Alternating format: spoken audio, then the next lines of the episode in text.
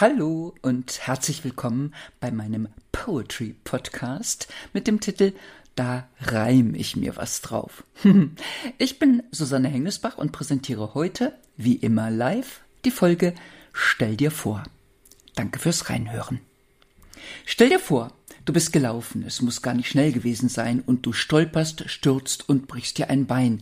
Kein glatter Bruch, natürlich, sondern hochkompliziert, also wirst du noch am selben Tag operiert, und dann ergeben sich Komplikationen, du musst dein Bein deshalb noch Wochen schonen, und als man dich endlich in die Reha schickt, bist du entmutigt und total geknickt, weil du, das war dir vorher nicht bewusst, das Laufen wieder von vorn erlernen musst. Alles, was bisher automatisch ging, was du machtest, ohne nachzudenken, musst du in neue, Schritt für Schritt bewusste Bahnen lenken. Keine Ahnung, wie ihr die Dinge seht, aber mich frustriert, dass genau das gerade mit unserer Sprache passiert, dass man Selbstverständlichkeiten streicht und uns unbedingt in eine Gendersprache zwingt. Die Menschen bei uns sind zunehmend gespalten. Sie fragen sich, wie soll ich mich verhalten, um Lesben, Transen, Schwulen und vielleicht auch Heten auf gar keinen Fall auf den Schlips zu treten. Briefe mit sehr geehrte Damen und Herren zu beginnen ist tabu. Da muss auf jeden Fall noch was Diverses mit dazu. Die Anrede lieber Herr Müller macht ebenfalls keinen Sinn, weil der Herr womöglich Frau geworden ist und somit Müllerin. Hm, sorry, pardon, schlechter Witz, aber ohne anzuecken durch den Gender-Dschungel kaum zu schaffen. Dabei frage ich mich, wäre es nicht wichtiger, dass endlich alle raffen, wie unehrlich und heuchlerisch die ganze Debatte um Gleichbehandlung ist, weil man einen wesentlichen Faktor, ich fürchte sogar vorsätzlich, vergisst. Eine riesengroße, seit jeher diskriminierte Gruppe ist den Gerechtigkeitsverfechtern nämlich Schnuppe. Obwohl sie zahlenmäßig die Spitzenpositionen halten, spricht man weiterhin abwertend einfach von den Alten. Besonders ungleich behandelt, da muss man nicht groß schauen, sind bei den Alten bis heute die Frauen.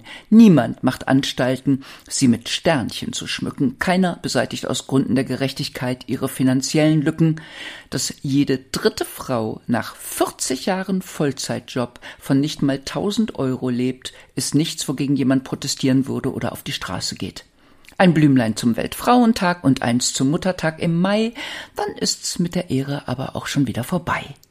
Wir fordern stets, dass Menschen nicht wegen ihres Geschlechts, ihrer Hautfarbe oder ihrer Religion zu benachteiligen sind, doch in puncto Altersdiskriminierung sind wir gerne blind.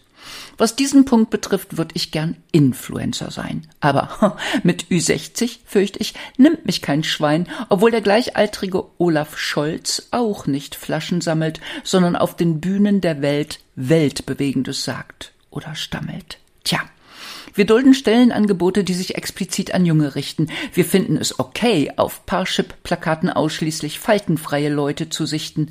Dass Frauen, die im Rampenlicht sitzen, sich ihre Lippen mit Botox aufspritzen, wird gern hämisch kommentiert. Die Angst, dass man den Job verliert, wenn Krähenfüße überwiegen, wird in der medialen Welt gern totgeschwiegen. Wenn es für Poetry-Slammerinnen eine Altersgrenze gibt, würde auch ich selbstverständlich ausgesiebt. Dass es hierzulande an Wohnraum fehlt, kann man nicht laut genug beklagen. Dass Hausbesitzer kaum an Alte vermieten, muss man doch nicht auch noch sagen. Wie viele Ansätze gab es bereits, um dunkelhäutige Menschen korrekt zu benennen? Ich frag besser nicht, wie viel schöne Begriffe wir für unsere Alten kennen. Fast jeder von uns lernte schon als Kind, wie oft Beleidigungen mit dem Wort alt verbunden sind. Du junges Schwein, du junge Schlampe, absurd. Es gibt keine mit jung verbundene Hetze, wir riefen bereits im Grundschulalter, du alte Petze. Wie würde es klingen, wenn wir Menschen mit Lebensweisheit statt Senioren sagten, und wenn wir jedes herabwürdigende Alt beklagten. Stell dir vor, das hochtrabende Gerede vom Gender Pay Gap wäre passé und stattdessen mehr im Portemonnaie. Stell dir vor, wir würden uns nicht mehr unserer Falten wegen grämen oder für urplötzlich auftretenden Harndrang schämen. Stell dir vor, weißhaarige Menschen mit Altersflecken müssten sich ebenso wenig wie Spule verstecken. Und man lernte heute, morgen, irgendwann, dass Altsein mitunter sogar sexy sein kann.